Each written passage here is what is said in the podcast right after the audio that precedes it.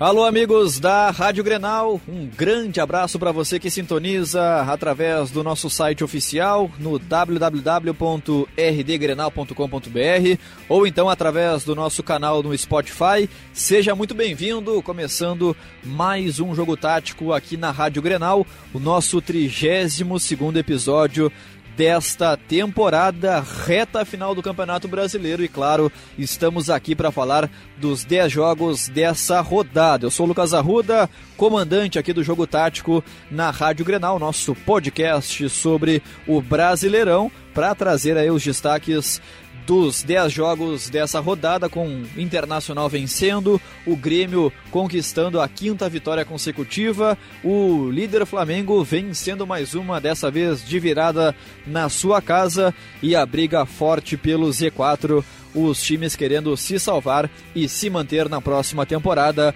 na elite do futebol nacional. Bom, ao meu lado está ele, Calvin Correia, nosso comentarista aqui da casa, da Rádio Grenal, o grande responsável pelos comentários, pelas análises, por dissertar sobre os jogos do Campeonato Brasileiro e mais uma vez está conosco. Tudo bem, Calvin? Seja bem-vindo ao nosso jogo tático número 32 desta temporada. Tudo certo, Lucas Arruda. Um abraço a todos os ouvintes ligados em mais um jogo tático na Rádio Grenal para falar sobre essa 32 segunda rodada do Campeonato Brasileiro rodada de vitórias da dupla Grenal e de jogos mais amarrados. Vai chegando essa reta final de campeonato, né? Os jogos vão ficando mais tensos, são partidas mais decisivas e aí o jogo não flui com tanta naturalidade. Por isso, alguns placares apertados, jogos decididos no final, mas a gente vai trazer aí todos os detalhes de todos os jogos dessa 32 segunda rodada aqui no Jogo Tático da Rádio Grenal, Ruda. É verdade, Calvin, temos muita coisa para falar aqui no Jogo Tático, então vamos de imediato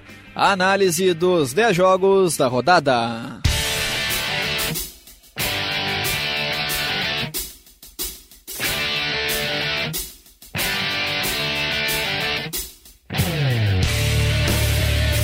A rodada começou no sábado, mas nós iniciamos no domingo com o duelo entre Internacional e Fluminense no estádio Beira-Rio em Porto Alegre e o Inter vencendo com dois gols de William Potker 2 a 1 contra o Fluminense, o gol marcado pelo Wellington Nem, Inter 2, Fluminense 1. Internacional do técnico Zé Ricardo esteve em campo com Lomba, Heitor, Rodrigo Moledo, Vitor Cuesta e Wendel, Rodrigo Lindoso, D'Alessandro, Edenilson e Patrick.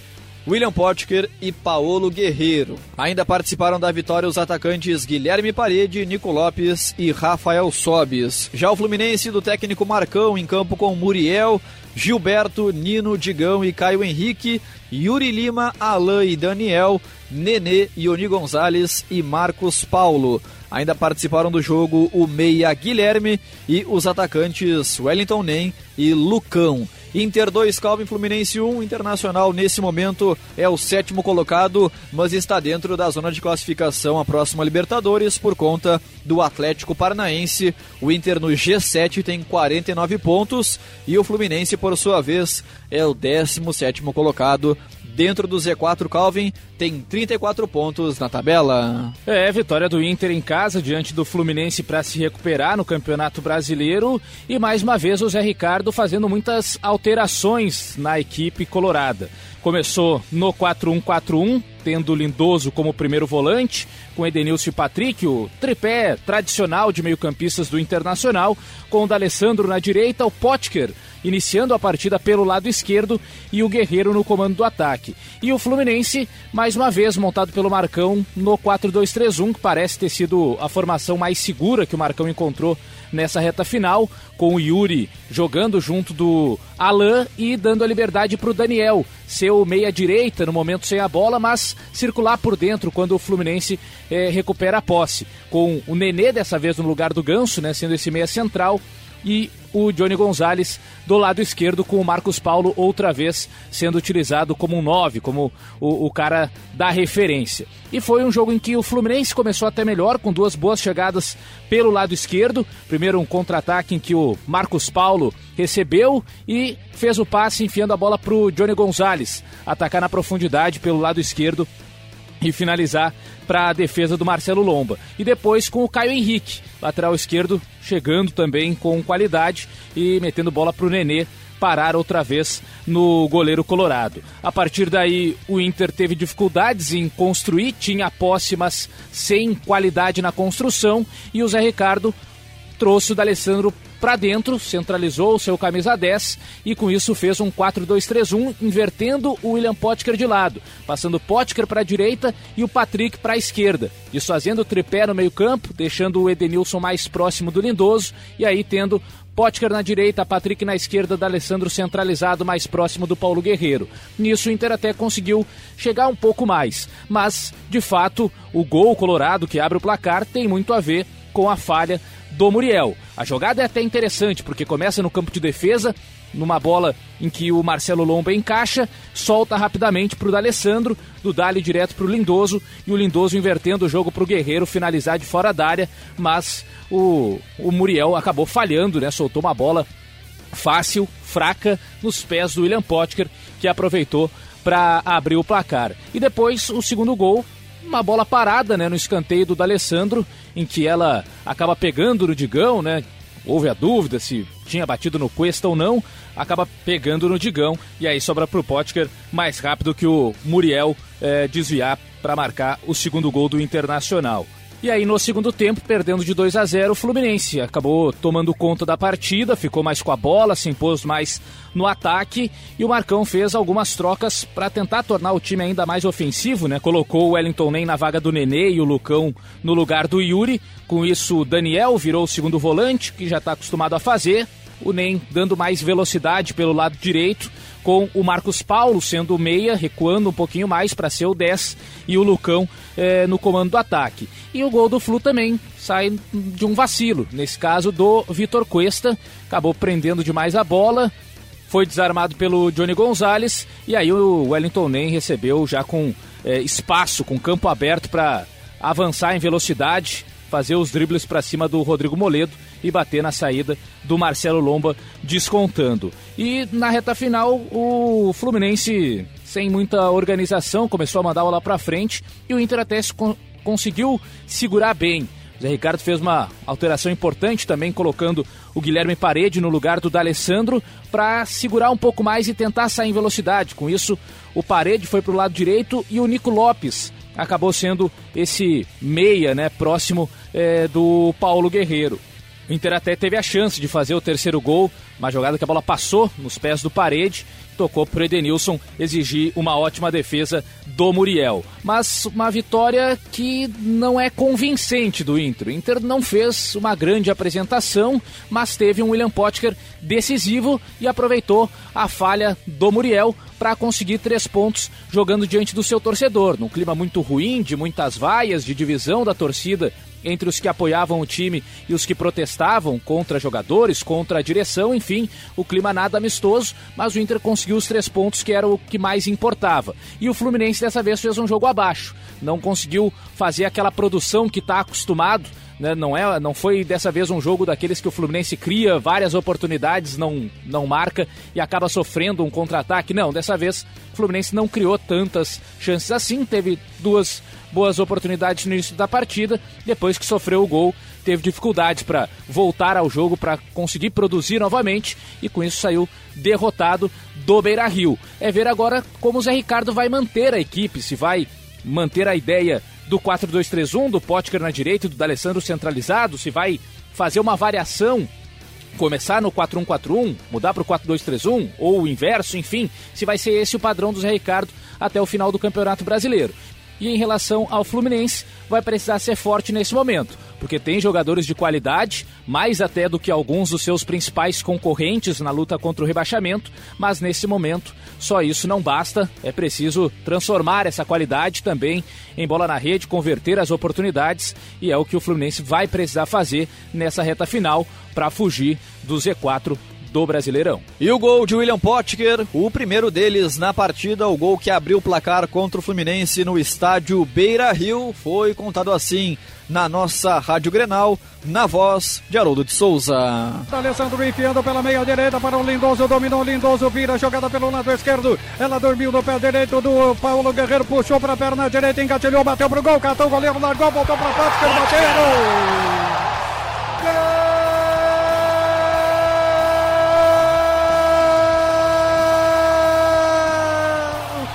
Internacional Potker.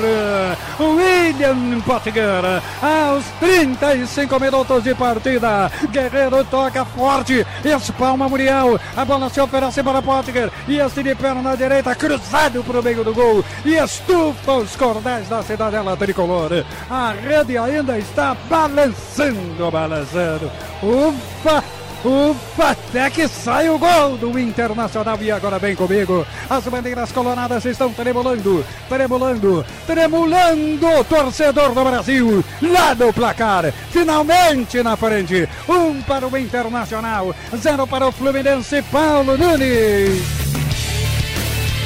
Bom, seguimos no domingo, porque logo na sequência, às 7 horas da noite, em Chapecó, a Chapecoense recebeu o Grêmio na Arena Condá e perdeu pelo placar de 1 a 0. Gol gremista marcado de bicicleta pelo atacante Luciano. A Chapecoense do técnico Marquinhos Santos em campo com João Ricardo, Renato Douglas, Rafael Pereira e Bruno Pacheco, Amaral, Márcio Araújo e Camilo, Arthur Gomes, Roberto e Everaldo. Ainda participaram do jogo os meias Gustavo Campanharo e Vini Locatelli, além do atacante Dalberto. Já o Grêmio do técnico Renato Gaúcho esteve em campo com Paulo Vitor, Rafael Galhardo, David Braz, Walter Kahneman e Juninho Capixaba, Darlan Mendes, Matheus Henrique e Diego Tardelli, Alisson Everton e Luciano. Ainda participaram da vitória gremista o zagueiro Paulo Miranda o meia Patrick e o atacante PP. Chapecoense 0, Calvin Grêmio 1. Um. Grêmio nesse momento dentro do G4 é o quarto colocado com 56 pontos, abrindo uma distância de 4 pontos em relação ao quinto São Paulo. E a Chapecoense, por sua vez, Calvin, 19 colocada. A vice-lanterna tem apenas 22 pontos conquistados, está no caminho, infelizmente, da Série B 2020. Pois é, Ruda, mais uma vitória do Grêmio que foi pro gasto, né? Fez o gol logo cedo e o jogo acabou por ali.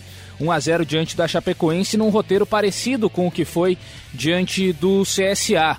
O Grêmio afirmando o seu ataque, né? Hoje não há mais dúvidas de que o quarteto final do Grêmio, sem o Jean-Pierre, sem o Luan, tem o Tardelli de meia e o Luciano no comando do ataque, se revezando com muita troca de posições entre os quatro, né? O Everton com o Alisson também revezam ali as pontas e tal, mas é um, um Grêmio bem imóvel e cada vez mais se entrosando nesse quarteto de ataque. E dessa vez com o Darlan, jogando ao lado do Matheus Henrique, dois jogadores de características até parecidas, baixinhos, que gostam de ter a bola, que gostam de trocar passes, é, não são exatamente aqueles cães de guarda, marcação em primeiro lugar, são jogadores mais técnicos e que conseguiram funcionar bem é, como dupla de volantes. Claro, diante de uma Chapecoense bastante fraca, que exigiu pouco, mas foi bom para observar como esses dois atletas podem jogar juntos. Não é necessário ter exatamente um primeiro volante sempre, uma figura mais parecida com o Michel, com o Rômulo. Às vezes dá para jogar com o Matheus e com o Darlan, pelo menos diante da Chapecoense, isso funcionou bem. E a Chape, mais uma vez, com aquelas variações, né? Everaldo começando de centroavante, depois, no decorrer da partida, acaba indo para ponta, com isso Camilo fica mais à frente. Algumas das situações que o Marquinhos Santos já tornou padrão da Chapecoense. Roberto começa na esquerda, depois vira meio-campista, enfim, todas essas mudanças. E o gol cedo acabou tirando praticamente a graça do jogo, né? Gol, belo gol, aliás, do Luciano na cobrança de escanteio do Alisson, o desvio do David Braz de cabeça e o Luciano livre de bicicleta abrindo o placar. E a partir daí ficou um jogo muito monótono de um Grêmio com a posse de bola, rodando de um lado para o outro, sem fazer muita força para chegar próximo de uma zona de finalização, e a Chapecoense marcando atrás. Quando recuperava a bola, tentava sair rapidamente para o ataque, não conseguia, aí começava a chutar muito de longe, né? Muitas finalizações de fora da área, sem muito perigo. Até uma delas virou atração para o torcedor, né? O chute do Márcio Araújo mandando na arquibancada, o torcedor tirando selfie com a bola e tal, porque de fato o jogo ficou muito previsível e sem muita emoção. Segundo tempo, Marquinhos Santos tentou tornar o time mais ofensivo, colocou o Vinícius Locatelli no lugar do Douglas, né, no lugar do zagueiro. Com isso, o Amaral virou zagueiro, o Locatelli jogou mais como um segundo volante, apesar de ser meia de origem. Tentou tornar a, a Chapecoense mais perigosa, mas não conseguiu. E o Grêmio, com o Renato colocando o PP no lugar do Tardelli para dar mais movimentação, também não mudou muito o cenário da partida. O segundo tempo foi bem parecido com a primeira etapa. O Grêmio teve uma boa chance, que foi no lançamento do Darlan, em que o PP saiu na cara do gol, mas acabou batendo forte demais na bola na tentativa de encobrir o João Ricardo. E na reta final, a Chapecoense no desespero, chutando de tudo que era lugar, sem perigo algum. Foi mais um jogo é, bem pobre do Grêmio, assim como diante do CSA, em que fez o primeiro gol e largou a partida, e aí sofreu susto, né? Depois teve que buscar o segundo gol já na reta final. Dessa vez a Chapecoense é até mais fraca do que o CSA, nem conseguiu buscar esse gol de empate ou ameaçar de fato o, o Paulo Vitor. E com isso, o Grêmio conseguiu mais três pontos, mas podendo fazer muito mais, ainda mais diante de uma equipe já prestes a ser rebaixada. Talvez se o Grêmio forçasse um pouco mais, se buscasse jogadas, é, até o próprio Everton, né, com as suas jogadas individuais, poderia é, ter feito mais gols. Mas fez o básico, fez aquela vitória protocolar contra um time que já está prestes a cair e 1 a 0 que dá três pontos e deixa o Grêmio mais tranquilo para garantir uma classificação direta à fase de grupos da Libertadores da América. E o gol de bicicleta, o único gol do jogo que decretou a vitória gremista em solo catarinense, foi contado assim na Rádio Grenal, na voz de Ângelo Afonso. Alisson na bola aos dois minutos, levantou, David Braz desviou de cabeça a bicicleta e o golaço tricolor! Luciano! Gol!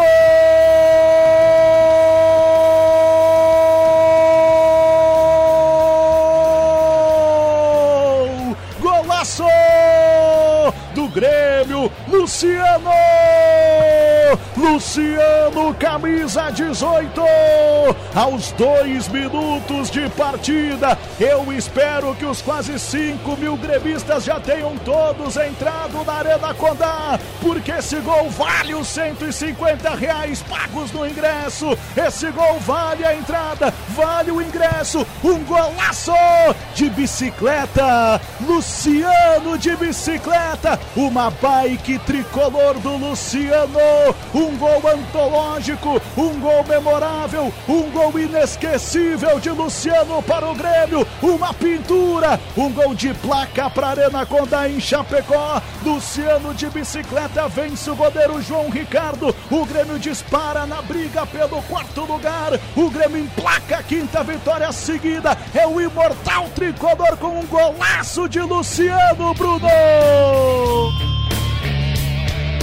Agora sim, voltamos ao sábado na abertura da 32 segunda rodada. O Goiás recebendo o Santos às 5 horas no estádio Serra Dourada em Goiânia e perdendo pelo placar de 3 a 0. Marinho e Soteudo marcando duas vezes os gols da equipe Santista. O Goiás do técnico Ney Franco esteve em campo com Tadeu, Breno, Fábio Sanches, Rafael Vaz e Jefferson, Gilberto, Léo e Iago Felipe.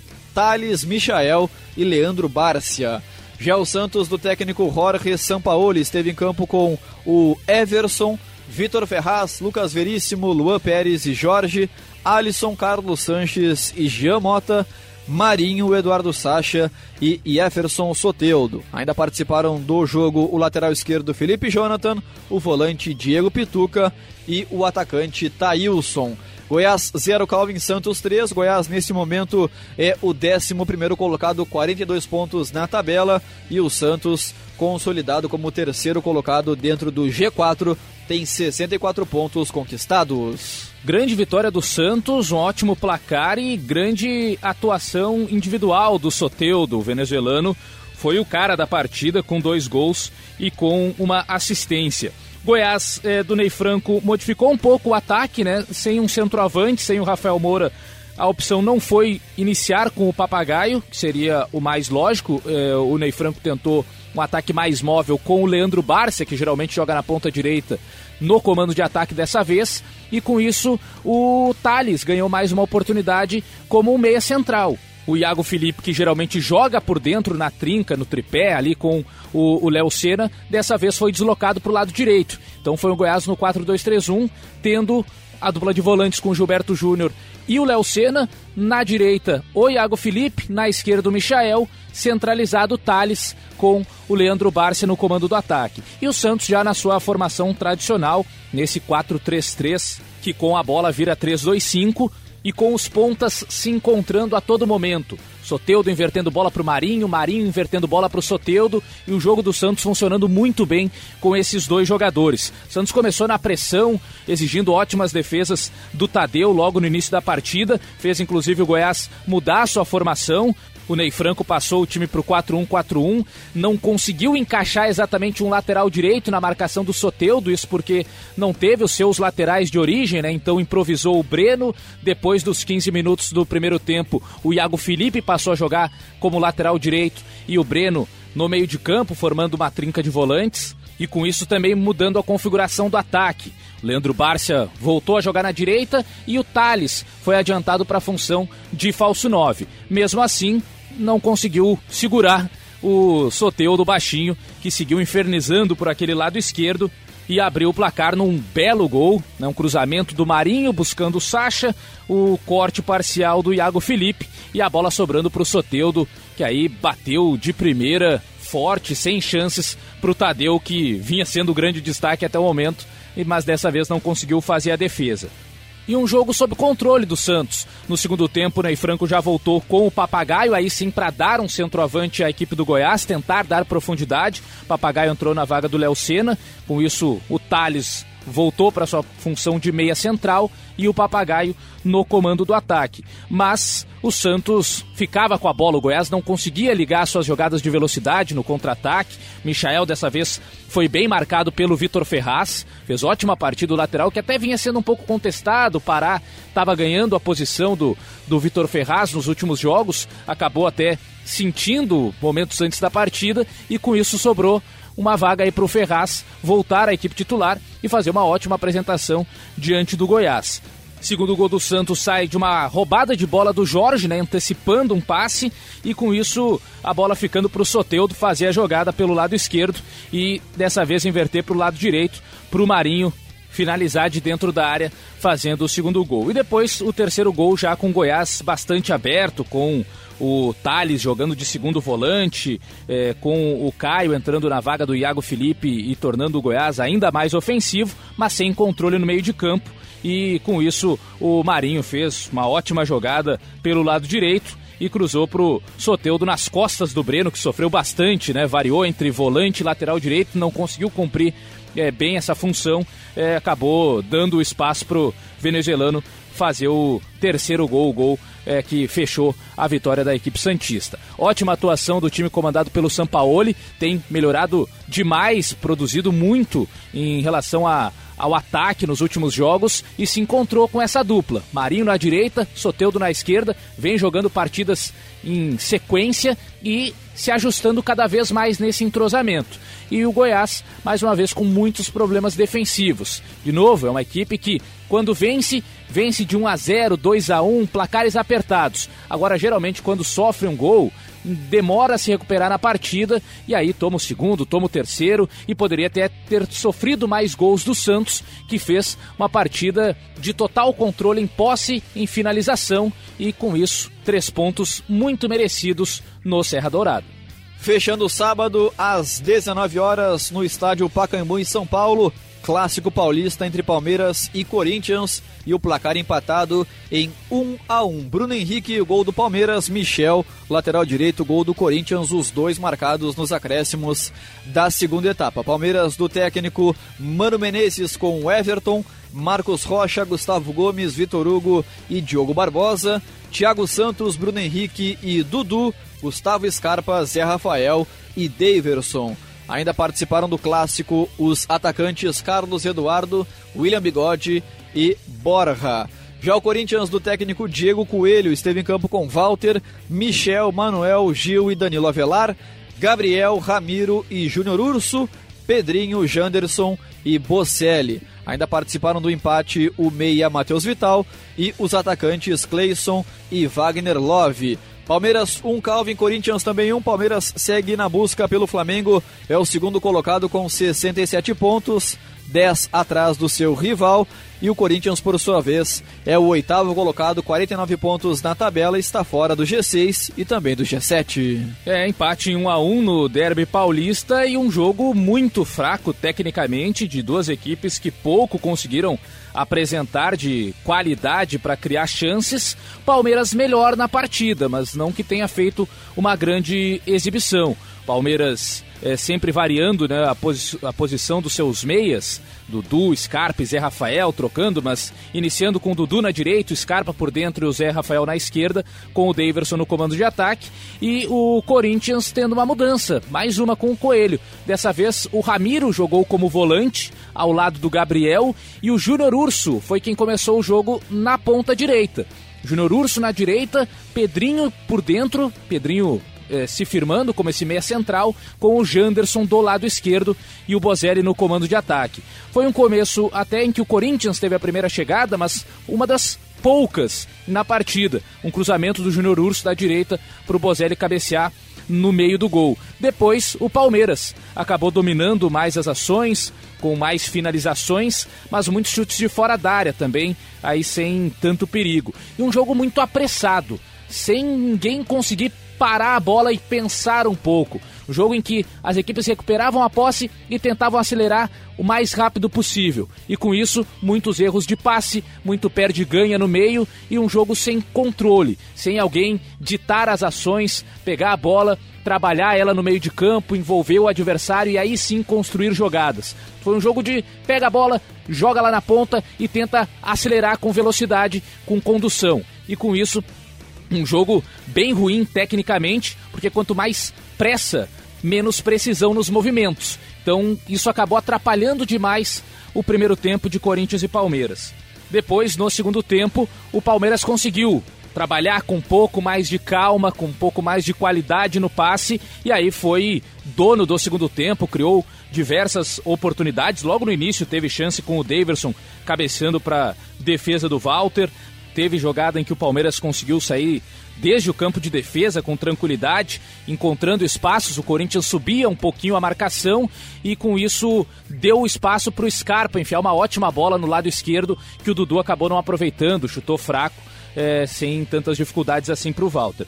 O Coelho tentou até fazer algumas mudanças para ficar um pouco mais com a bola. Colocou o Matheus Vital no lugar do Pedrinho, por exemplo. O Vital é um cara que prende um pouco mais, que dá um pouco mais de cadência para o time no meio de campo, mas ainda assim foi o Palmeiras quem seguiu criando as melhores oportunidades. Teve chance com o Daverson desperdiçando dentro da área de frente do gol uma jogada de cruzamento do Dudu e aí veio o lance do pênalti, né? O pênalti é, dado no VAR, depois do toque de cabeça do Gustavo Gomes batendo no braço esquerdo do Manuel e o Scarpa parando no Walter ótima defesa do goleiro corintiano que deu um alívio momentâneo à equipe alvinegra. E aí já foi uma reta final mais aberta, né? Os dois técnicos tentando trazer os times ainda mais para cima. O Coelho, por exemplo, colocou o Wagner Love no lugar do Ramiro. Com isso, fez um 4-4-2, dessa vez com o Love jogando ao lado do Bozelli. O Carilli muitas vezes colocava o Love, mas o Love de ponta para o Bozelli ser o centroavante. O Coelho não, colocou o Love ao lado do Bozelli, com isso quem fez o lado direito foi o Matheus Vital, com o Cleison pelo lado esquerdo, e o Júnior Urso sendo o volante com o Gabriel. E o Mano Menezes colocou o Carlos Eduardo no lugar do Scarpa e aí trouxe o Dudu para dentro. Deixou o Dudu ser o meia com o Carlos Eduardo dando a velocidade pelo lado direito. E aí os gols nos acréscimos, né? Quando o Palmeiras era melhor, o Borja tinha desperdiçado uma boa chance, depois passou perto de encostar na bola na pequena área, numa jogada de cruzamento do Dudu. Quando o Palmeiras parecia estar mais próximo de abrir o placar, o Corinthians vai lá e num dos raros ataques na segunda etapa, marca com o Michel, acertando um belo chute, ali entrando na área e finalizando no ângulo do, do goleiro Everton. E o Palmeiras, no minuto seguinte, buscando o gol de empate no escanteio do Dudu, que a bola acaba pegando no, no Gabriel e aí sobra pro Bruno Henrique finalizar no canto do Walter. Mas gols acidentais, dá para se dizer dessa maneira, especialmente do Corinthians, que não criava nada e aproveitou uma sobra de bola parada, uma sobra de escanteio para abrir o placar e o Palmeiras se recuperando também na bola parada é, pouco tempo depois. Mas um jogo de um primeiro tempo fraco, de um segundo tempo em que o Palmeiras conseguiu cadenciar e com isso ganhar o ritmo da partida, em que o Corinthians pouco atacou, mas o empate acabou sendo o resultado até confortável, dá para se dizer, para o Palmeiras, que esteve muito próximo da derrota, né, depois que sofreu o gol nos acréscimos, e também para o Corinthians, porque esteve pior que o Palmeiras na maior parte do tempo. Teve o gostinho da vitória e isso acabou dando uma sensação de frustração, mas ao mesmo tempo o Corinthians não foi melhor do que o Palmeiras no clássico para ter a, a vitória garantida e com isso o empate acabou ficando de bom tamanho. Bom, voltamos também ao domingo à tarde, às 4 horas, no mesmo horário de Inter e Fluminense, para falar sobre São Paulo e Atlético Paranaense no estádio Morumbi, em São Paulo. E o tricolor paulista perdendo por 1 a 0, gol marcado por Marcelo Cirino. São Paulo do técnico Fernando Diniz, em campo com Thiago Volpe, Daniel Alves, Bruno Alves, Arboleda e Reinaldo, Jusilei, Anthony e Tietê, Igor Gomes, Vitor Bueno e Pablo. Ainda participaram da derrota os meias Gabriel Sara e Hernanes, além do centroavante Raniel. Já o furacão do técnico Eduardo Barros em campo com Santos, Matson, Robson Bambu, Thiago Heleno e Márcio Azevedo, Wellington Martins, Camacho e Bruno Nazário, Nicão, Marcelo Cirino e Rony. Ainda participaram da vitória do Furacão o volante Eric, o meio-campista Lúcio Gonzalez e o jovem atacante Vitinho. São Paulo 0, Calvin Furacão 1. Um São Paulo nesse momento, o quinto colocado tem 52 pontos na tabela e o Atlético vem logo na sequência. É o sexto colocado, 50 pontos, mas é uma equipe neutra. Já está garantido na próxima Copa Libertadores da América. E lá vai o São Paulo começar uma nova crise, né? Impressionante a irregularidade do tricolor paulista, dessa vez perdendo para o Atlético Paranaense pelo placar de 1 a 0. Isso que o São Paulo criou as melhores oportunidades. Se tivesse vencido no Morumbi não seria nada absurdo, até seria o mais lógico. O Santos foi o principal jogador da partida, o goleiro do Atlético Paranaense, com ótimas defesas. Mas no final, foi o Atlético quem conseguiu os três pontos, com gol já nos acréscimos e uma falha, uma rara falha inclusive, do Thiago Volpe, que vinha tendo ótimas atuações com a camisa do São Paulo. Fernando Diniz voltou a contar com Igor Gomes no meio de campo, foi a novidade da equipe do São Paulo, e o Atlético Paranaense, dessa vez tendo o Bruno Nazário como um meia central, com Nicão e Rony abertos, e o Cirino de referência. O Cirino dessa vez foi quem começou jogando como um centroavante. Foi um jogo em que muito da partida se decorreu de superar pressões na saída de bola.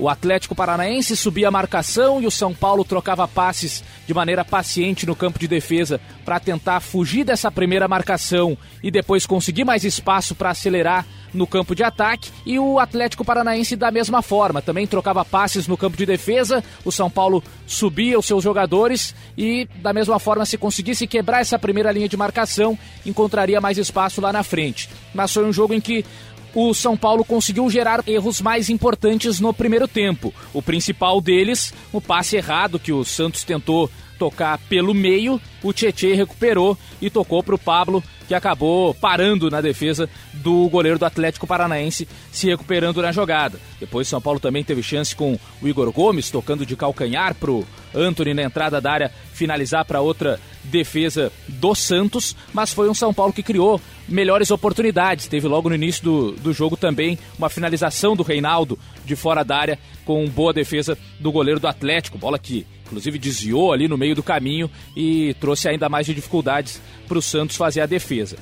E um Atlético Paranaense que pouco chegava, não conseguia criar com a posse, tentava sair mais nos contra-ataques em velocidade com o Marcelo Cirino e também com o Madison, muito ativo pelo lado direito, mas sem conseguir dar um bom acabamento nas jogadas e foi com isso um São Paulo que controlou a partida. No segundo tempo, o Lúcio Gonzalez entrou na vaga do Bruno Nazário para tentar segurar um pouco mais o jogo pelos lados do Furacão e o São Paulo sempre com o Anthony trazendo da direita para dentro, em alguns momentos da direita indo ao fundo e fazendo jogada e até algumas boas jogadas do, do Anthony driblando o Márcio Azevedo, era o principal jogador do São Paulo na segunda etapa em termos de criação.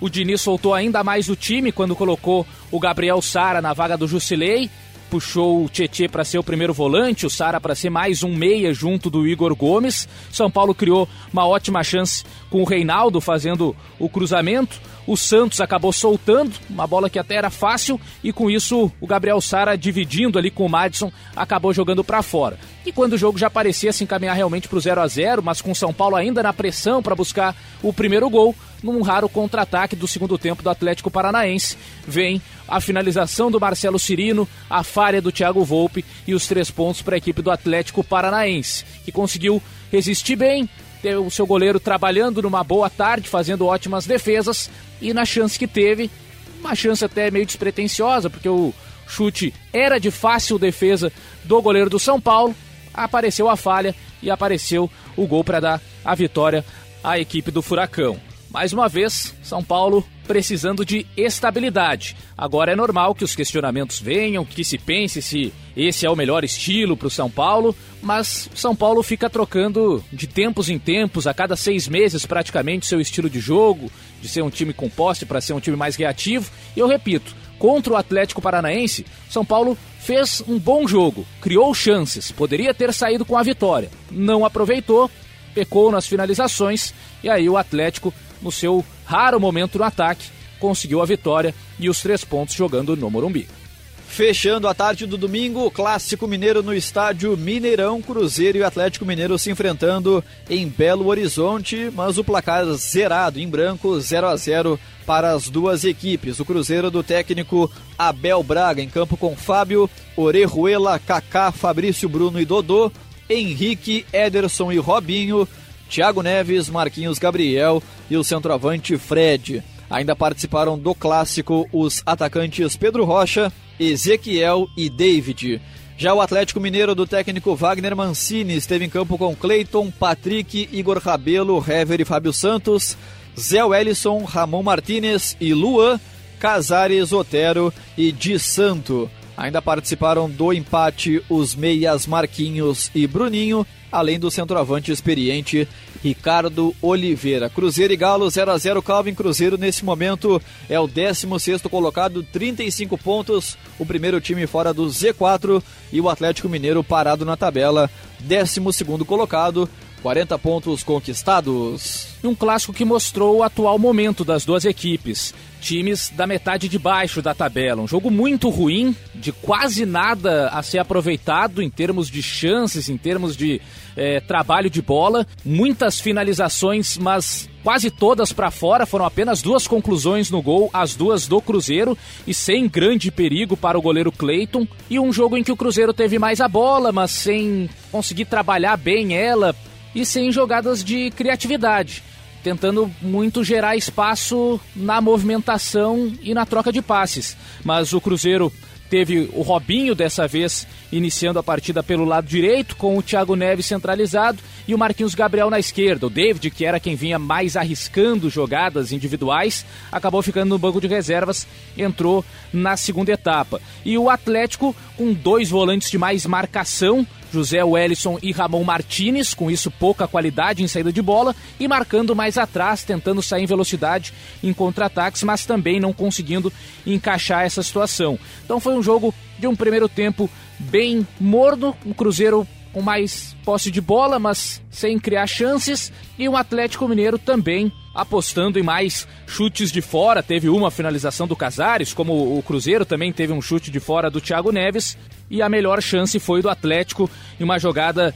do Casares invertendo o posicionamento com o Luan, passando a jogar na esquerda e deixando o Luan por dentro, e aí na esquerda combinando com o Fábio Santos para finalizar com desvio no Kaká e a bola bater no travessão. Mas muito pouco. Na segunda etapa, o Abel Braga voltou com o David no lugar do Marquinhos Gabriel, mas não foi uma troca simples de colocar o David na esquerda no lugar do Marquinhos e seguir com o mesmo esquema. Não, passou para jogar no 4-1-4-1, puxando o Robinho da ponta direita para ser um meio-campista pelo lado esquerdo.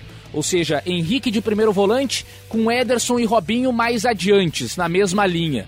Com isso, o Thiago Neves foi jogar na ponta direita, o David na esquerda, mantendo o Fred no comando do ataque. e o David fez as melhores jogadas.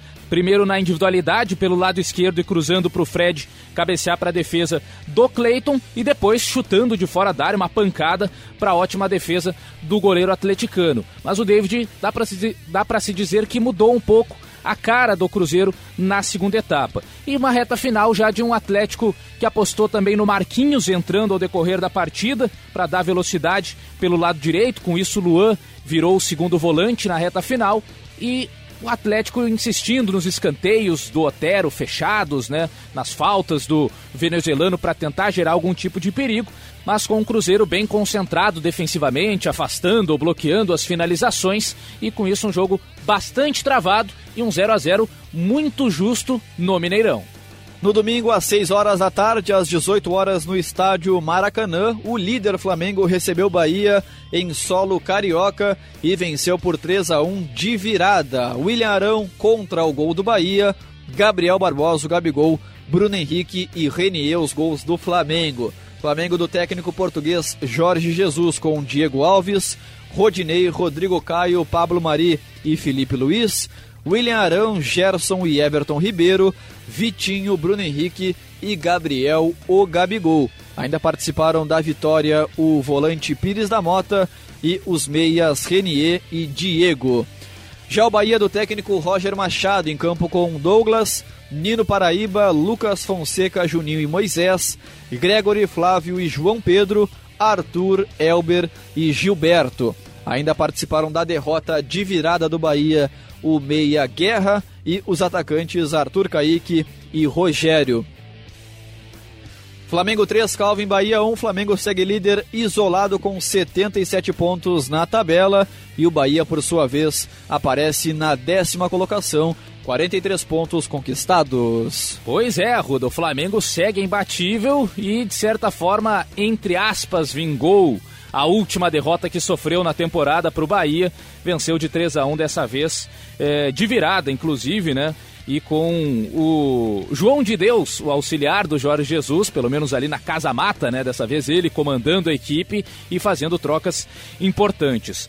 Flamengo que começou até com um posicionamento um pouco diferente dos pontas, no 4-2-3-1, com o Everton Ribeiro sendo meia central, mas com o Vitinho na direita e o Bruno Henrique na esquerda. Geralmente o Vitinho joga pelo lado esquerdo, começou o jogo na direita. E o Bahia com o Roger voltando a utilizar o João Pedro, lateral direito de origem, como um dos meio-campistas. Foi um começo até de um Bahia tentando encarar o jogo de igual para igual, saindo em velocidade, ficando com a bola no campo de ataque em alguns momentos. Depois, o Flamengo, naturalmente, é, tomou conta da posse de bola, foi construindo oportunidades. Depois dos 20 minutos, houve a troca do sistema, né? Passou a jogar no 4-4-2, aí sim com Everton Ribeiro e Vitinho abertos e o Bruno Henrique próximo do Gabriel no comando do ataque mas foi o Bahia quem saiu na frente. Uma jogada rápida, de toque de calcanhar do Arthur pro Nino. O Pablo Mari se antecipando bem, fazendo o carrinho, o corte certo. Mas aí a infelicidade da bola bater no Felipe Luiz que estava próximo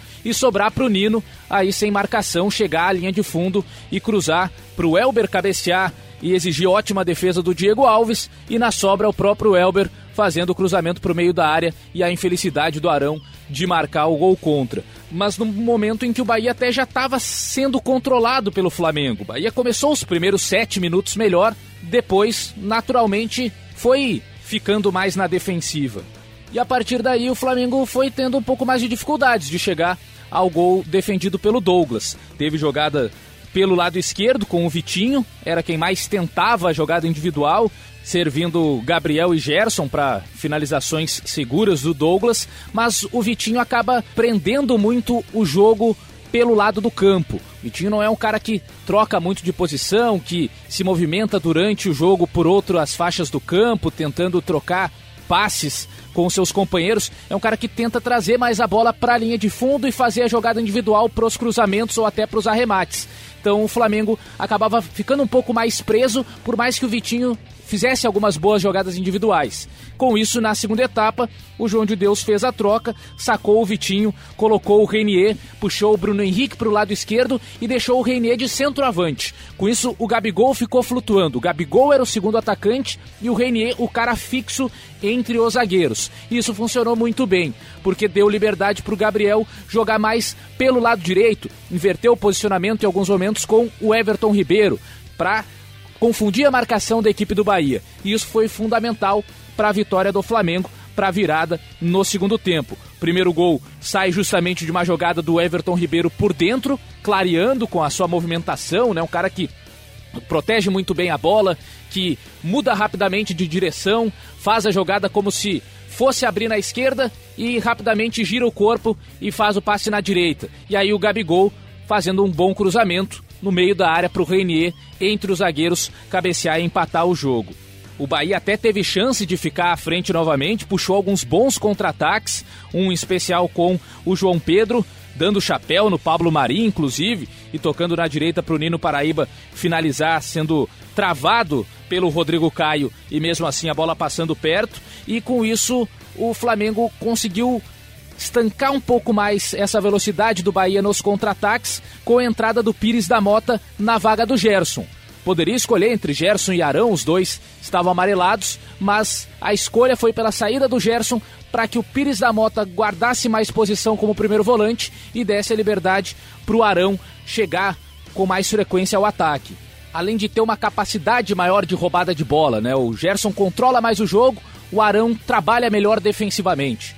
E a partir do momento que o Flamengo conseguiu ter essa estabilidade, parou de sofrer tanto com os contra-ataques, se sentiu mais confortável para seguir pressionando e aí foi em busca do segundo gol. Teve uma grande chance com o Gabriel cruzando para o Bruno Henrique escorar de cabeça para o meio e o Reinier atrapalhado na hora da finalização acabar jogando para fora, mas depois buscou o segundo gol, uma jogada do Gabriel, invertendo para o Bruno Henrique, o Nino Paraíba se antecipando, mas não conseguindo ficar com a bola. E aí o passe espetacular de três dedos do Felipe Luiz, habilitando o Gabigol, que não foi fominha, devolveu a bola para o meio da área e o Bruno Henrique só completou para virar o jogo para o Flamengo. E aí já na reta final, o Roger colocou o Guerra no lugar do João Pedro para tentar trazer um pouco mais de construção no meio de campo, mas não adiantou. O Flamengo acabou marcando o terceiro gol. Uma cobrança de falta do William Arão, né? Quem diria o Arão, cobrador de faltas. Bela batida, a bola pegou no travessão e o Gabigol foi muito mais rápido que o Moisés, né? O Moisés dormiu no lance, ficou vendo a bola bater no travessão, quicar, não fazer nada e o Gabigol já estava ali esperto. No momento que viu a bola pegando no travessão, já antecipou a marcação do lateral esquerdo do Bahia dentro da área e marcou o terceiro gol da vitória do Flamengo. Mas muito importante essa troca do intervalo. A entrada do Reinier no lugar do Vitinho e o Renier não como um meia, não como um ponta, mas sim como o centroavante, o cara fixo entre os zagueiros, dando a liberdade para o Gabigol se movimentar, cair mais para o lado direito, com o Bruno Henrique fazendo a ponta esquerda e o Everton Ribeiro também circulando mais por dentro. Movimentação fundamental para o Flamengo na vitória de 3 a 1 diante do Bahia. Ainda no domingo, às 7 horas da noite, o CSA recebeu o Vasco em Maceió, no estádio Rei Pelé, e perdeu pelo placar de 3 a 0. Carlinhos contra Oswaldo Henriques e Raul, os gols marcados pela equipe Cruz Maltina. CSA do técnico Argel Fux com João Carlos, Dauan, Alain Costa, Luciano Castan e Carlinhos, João Vitor, Jean Kleber e Apodi Jonathan Gomes, Euler e Ricardo Bueno. Ainda participaram da derrota o centroavante Alexandro, o atacante Alisson Safira e o lateral direito Varley. Já o Vasco da Gama do técnico Vanderlei Luxemburgo em campo com Fernando Miguel, Iago Pikachu, Oswaldo Henriques, Ricardo Graça e Danilo Barcelos, Richard, Raul e Marcos Júnior, Rossi Ribamar e Felipe Ferreira. Ainda participaram da vitória o zagueiro Werley, o meia Marquinho e o volante colombiano Fred Guarim. CSA 0, Calvin Vasco 3. CSA nesse momento o 18º colocado dentro do Z4 com 29 pontos e o Vasco da Gama por sua vez aparece na nona colocação, tem 45 pontos na tabela. Ótima vitória do Vasco diante do CSA e o Vasco é um time muito traiçoeiro, né? Porque apesar de ser uma equipe grande do futebol brasileiro, joga em alguns momentos sem vergonha de ter uma estratégia em que se coloca até em inferioridade contra o adversário. E foi o que fez diante do CSA. Natural, mesmo sendo um jogo em Maceió, é de o Vasco se impor diante da equipe alagoana. Mas foi o contrário. Deixou a bola com o CSA, marcou a partir do seu meio de campo para trás e saía em velocidade. Essa era a estratégia do Vasco da Gama, confiando que o CSA não tivesse muita qualidade para construir jogo desde trás e aí com isso errando passes no meio de campo, o Vasco recuperava e acelerava especialmente com o Rossi. O CSA até criou a primeira boa chance logo no início, um cruzamento do Carlinhos que o Apodi cabeceou perto, mas depois o Vasco igualou em oportunidades na cobrança de falta do Felipe Ferreira para ótima defesa do João Carlos ali dividindo com a trave e na sobra o Henriques mandando para fora. E o primeiro gol do Vasco sai numa jogada que até eu já vinha destacando na rodada passada. O que melhor tem funcionado nessa equipe do Vasco é a triangulação pelo lado direito. Pikachu, Raul e Rossi. Esses três trocando o posicionamento a todo momento. O Pikachu começa como lateral, o Raul começa como volante que faz a saída da direita e o Rossi como ponta direita. Mas é natural ver, por exemplo, o Rossi mais recuado em relação ao Raul ou o Pikachu mais adiantado do que o Rossi e nessa jogada do primeiro gol do Vasco diante do CSA, deu para ver claramente essa troca de posições. Pikachu com a bola na base da jogada, o Rossi sai da posição mais avançada, recua para próximo do Pikachu e arrasta com ele o Carlinhos. Carlinhos vai na marcação individual ao Rossi e com isso abre o espaço do lateral esquerdo, da linha de quatro. E é nesse espaço que o Raul avança. É mais rápido que o João Vitor, recebe um ótimo passe do Pikachu, dá a caneta em cima do Luciano Castan e bate com qualidade no canto do João Carlos. Mas toda a jogada sai pela movimentação do Rossi. É a partir daí, de um Rossi recuando e abrindo o espaço com o Carlinhos vindo junto para marcar ele e dando a liberdade para o Raul avançar. E a partir daí, o Vasco teve ainda mais tranquilidade para se estabelecer do meio para trás, deixar o CSA ter que se expor e, em velocidade, buscar os contra-ataques. E com isso, faltou criatividade para o CSA com a bola. Com o Vasco marcando atrás, não tinha espaço para o Apodi correr, que é a principal jogada do CSA, né? Apodi botando velocidade, mas com o time marcando muito atrás, o Apodi teria que ser um jogador mais de drible curto, que não é. Então foi tirando aquilo que o CSA tem de melhor a equipe do Vasco, mesmo que seja para muitos visto como uma estratégia de time pequeno, algo que não pode é, ser natural, o Vasco ficar menos com a bola do que o CSA, o Vasco esperar o CSA atacar, mas foi a estratégia que funcionou no segundo tempo. O Argel até tentou mudar a estrutura do CSA no segundo tempo, passou a jogar num 4-4-2 com a entrada do Alexandro na vaga do Jean Kleber. O Varley entrou também no lugar do Euler. Com isso, o Jonathan Gomes virou o segundo volante, o Varley abriu na direita, o Apodi na esquerda, com o Alexandro e Ricardo Bueno no comando de ataque. Mas isso acabou dando ainda mais espaço para o Vasco, que chegou duas vezes com perigo, primeiro com o Rossi tabelando com o Guarim nas costas do Dawan e parando na defesa do João Carlos, e depois o escanteio do Guarim, que o Richard cabeceou no ângulo para ótima defesa do goleiro do CSA. Mas, de tanto que o Vasco foi chegando e aparecendo em escanteios, marcou o seu segundo gol dessa maneira, no escanteio do Danilo Barcelos, com o cabeceio do Oswaldo Henriques, e depois o terceiro gol na jogada do Rossi pelo lado esquerdo já, né? Tinha trocado o seu posicionamento na segunda etapa. O Rossi, pelo lado esquerdo, fez o cruzamento. O Raul evitou a saída de bola, jogou para o meio da área e aí a infelicidade do Carlinhos dominou mal e depois não conseguiu afastar. Acabou marcando contra o terceiro gol da equipe vascaína. O Jonathan Gomes ainda foi expulso, né? Deixou o braço no peito do Richard, talvez até rigoroso demais o segundo cartão amarelo, mas de uma vitória do Vasco de muita inteligência na estratégia montada pelo Luxemburgo para combater o CSA. Foi um Vasco pensando naquilo que o CSA teria de melhor a apresentar e anulando, neutralizando. E a partir daí, aproveitando as chances para construir uma ótima vitória no Rei Pelé.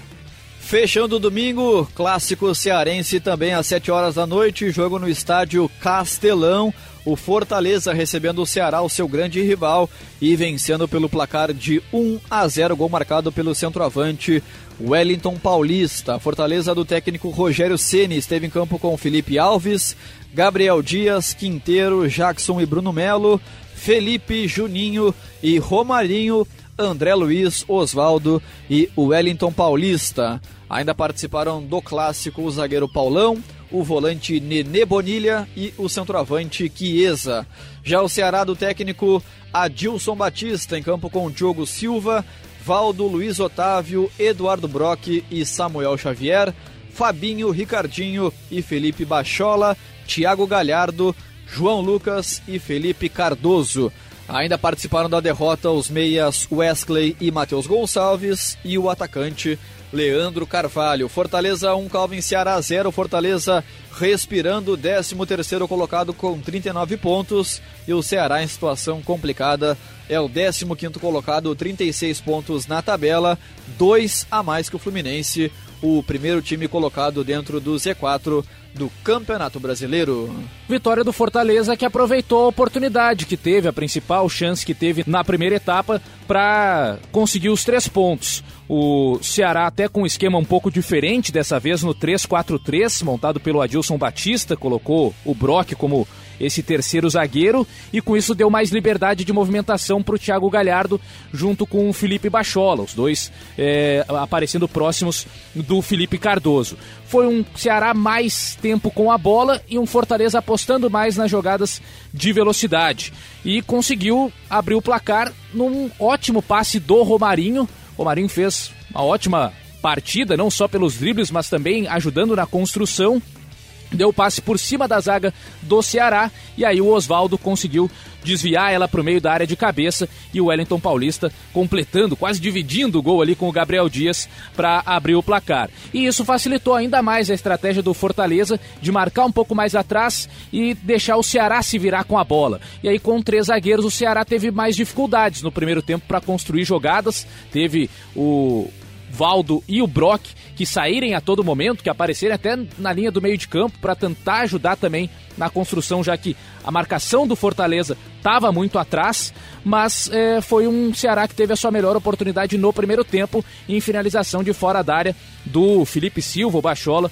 é, acertando o travessão. No segundo tempo é, era natural que o Adilson Batista sacasse um dos zagueiros, tirou o Valdo e colocou o Wesley. Com isso, passou o time a jogar no 4-2-3-1, tendo o Wesley na direita e é, um Thiago Galhardo mais presente, mais próximo do Felipe Cardoso, tendo o Felipe Silva pelo lado esquerdo. Mas foi um Fortaleza que em alguns momentos conseguia sair em velocidade com o Oswaldo pelo lado esquerdo e especialmente com o Romarinho pelo lado direito, fazendo aquelas suas jogadas individuais, driblando, sofrendo falta e segurando um pouco mais o jogo. O Ceará teve algumas boas chances no segundo tempo, talvez a principal delas na jogada de cobrança de escanteio do Felipe Bachola, o desvio na primeira trave do Thiago Galhardo e na segunda trave o Luiz Otávio completando para grande defesa do Felipe Alves. Mas de resto foi um Fortaleza que conseguiu se controlar bem.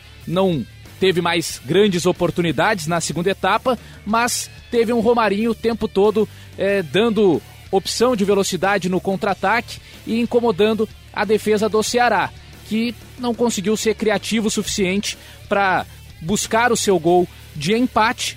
Ainda depois o Adilson acabou perdendo o Felipe Bachola, que é o meia mais criativo, sentiu lesão, aí tentou botar mais velocidade com o Leandro Carvalho, depois o Matheus Gonçalves entrando na vaga do Thiago Galhardo, e aí já foi um Ceará com jogadores rápidos, mas sem espaço para correr, porque o Fortaleza marcava mais atrás. Então a estratégia não funcionou. A entrada de jogadores velozes, especialmente a do Matheus Gonçalves no lugar do Thiago Galhardo, já não foi a melhor escolha do Adilson Batista e com isso o Ceará parou de criar grandes oportunidades e acabou sendo derrotado no clássico pelo Fortaleza do Rogério Ceni. Uma vitória importante para o Fortaleza praticamente se livrar de situação de rebaixamento, né? Bem difícil que o Fortaleza brigue até as últimas rodadas para não cair. O Ceará sim já corre um risco maior, mas ainda vê outros adversários jogando um futebol pior e com jogadores menos decisivos. É ver como o Adilson Batista vai acertar a equipe e se vai ficar variando estratégia de jogo a jogo, dessa vez com três zagueiros, em outros momentos ele tira centroavante, em outros coloca o centroavante, enfim, é ver como o Adilson vai lidar para tentar dar um padrão final para o Ceará nessas últimas rodadas do Campeonato Brasileiro. E o último jogo dessa rodada, na segunda-feira, no estádio Newton Santos, o famoso Engenhão, Botafogo recebeu o Lanterna Havaí na sua casa e venceu por 2 a 0. Ricardo Talheimer contra e Diego Souza os gols da partida Botafogo 2, Havaí 0. Botafogo do técnico Alberto Valentim em campo com Gatito Fernandes, Rickson, Joel Carli, Gabriel e Yuri, Cícero, Alex Santana e João Paulo, Léo Valência, Juan e Igor Cássio. Ainda participaram da vitória o volante Gian e os atacantes Lucas Campos e Diego Souza. Já o Havaí do técnico Evandro Camilato em campo com Vladimir, Betão, Eduardo Cunde, Ricardo Talhemer e Igor Fernandes, Luanderson, Pedro Castro e João Paulo, Caio Paulista, Vinícius Araújo e Jonathan. Ainda participaram da derrota o atacante Gabriel Lima e o volante Wesley. Botafogo 2, Calvin Havaí 0. Botafogo também respirando, 14 colocado, 36 pontos. E o Havaí, último colocado, Lanterna, 17 pontos na tabela. É o vigésimo colocado Calvin com uma sequência incrível de cinco derrotas consecutivas. Já está no caminho da Série B 2020. É a vitória do Botafogo de 2 a 0 para cima do Havaí, mas que dá para se dizer assim que de bom para a equipe carioca teve o Juan. Jogando na ponta esquerda, arriscando jogadas eh, de velocidade, de drible, mas um jogo muito ruim do time carioca e que dá para se dizer assim, ganhou a vitória do Havaí. O Havaí deu de presente, o Havaí já praticamente rebaixado. Foi um Botafogo que apostou no Juan pelo lado esquerdo e com isso Léo Valência jogou pelo lado direito, com o meio aberto pelo lado direito, com o Igor Cássio sendo o centroavante e o Havaí no seu 4-4-2, tendo Betão dessa vez como lateral direito, com Caio Paulista voltando ao time, é, fazendo essa dobradinha com Betão na direita, João Paulo na esquerda, no ataque dois jogadores de movimentação, o Jonathan e o Vinícius Araújo, caras que podem tanto fazer a posição de centroavante como também jogar um pouco mais pelo lado do campo. E foi um Botafogo que ganhou o seu primeiro gol. Mal na partida, trocava passes atrás, não conseguia sair com qualidade, sempre nos lançamentos longos. E aí, no lançamento do Cícero, buscando o Igor Cássio, o Ricardo, zagueiro do Havaí, foi tentar fazer o corte, perdeu o tempo de bola, cabeceou para trás. O Vladimir também já estava saindo, foi encoberto e ali o Botafogo ganhou de graça um gol que deu um pouquinho mais de tranquilidade para a equipe carioca, até porque o torcedor do Botafogo já começava a vaiar o time no início do jogo. E o Havaí, a partir desse momento, ficou com a bola, construiu chances, bem verdade que algumas não tão claras, mas foi o time que atacou mais e viu o Botafogo basicamente se defender e dar chute para frente. O tempo todo, Joel Carli dando bico para frente, a zaga afastando o perigo e a única lucidez do Botafogo era do garoto, do Juan, que quando pegava a bola pelo lado esquerdo, tentava as jogadas individuais, sofria faltas, dava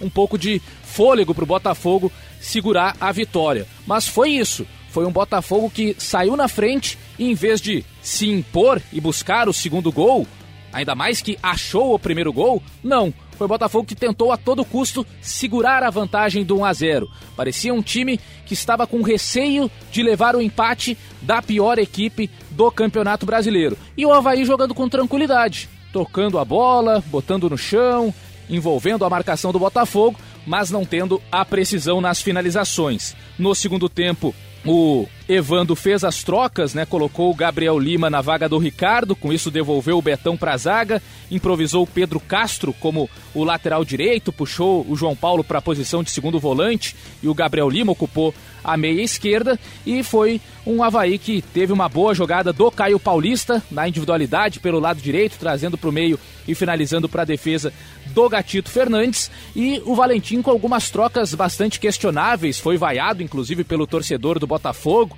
a entrada do Lucas Campos no lugar do Juan, por exemplo, que vinha sendo o melhor do Botafogo na partida. Lucas Campos com muitas dificuldades de domínio de bola, de conseguir é, trocar passes, mas ainda assim sofreu um pênalti que foi bastante discutível, né? Já com a presença do Diego Souza na vaga do Alex Santana, o Diego Souza até entrou como centroavante mesmo, o Léo Valência passou a ser o meia central depois do Diego Souza é, estar em campo e com isso quem fez o lado esquerdo foi o Igor Cássio e o pênalti polêmico em cima do Lucas Campos, com o Luanderson já fazendo a, a zaga, né?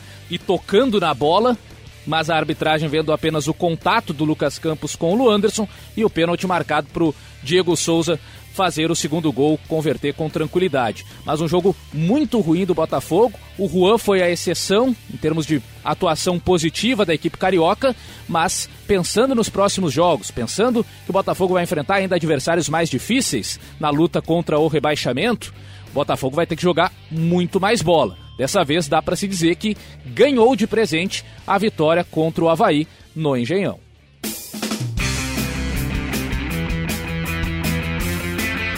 Terminadas as análises de Calvin Correia aqui no nosso jogo tático e a tabela da seguinte maneira: Flamengo líder 77 pontos, Palmeiras o segundo colocado 67, Santos terceiro 64, o Grêmio o quarto colocado com 56, São Paulo é o quinto com 52 e o sexto Atlético Paranaense com 50 e ainda na sequência o Internacional sétimo colocado fechando esse G7 49 pontos conquistados. No Z4, Calvin e Audiência, 17 Fluminense com 34, 18 CSA com 29, 19 Chapecoense com 22 e o 20 Lanterna Havaí com 17 pontos na tabela, já encaminhando seu rebaixamento. Valeu, Calvin. Grande abraço para você. Obrigado por essa participação espetacular mais uma vez no Jogo Tático. Temos um encontro marcado na próxima edição no nosso 33º podcast aqui da Rádio Grenal. Já estamos na reta final, Calvin. Valeu, Lucas Arruda, valeu a todos os ouvintes que estiveram conosco em mais um Jogo Tático aqui da Rádio Grenal. Agora uma semana um pouquinho maior de descanso, né, das análises, mas final de semana tem rodada do Campeonato Brasileiro e a gente vai voltar logo logo com mais um Jogo Tático para trazer a análise da 33ª rodada do Campeonato Brasileiro.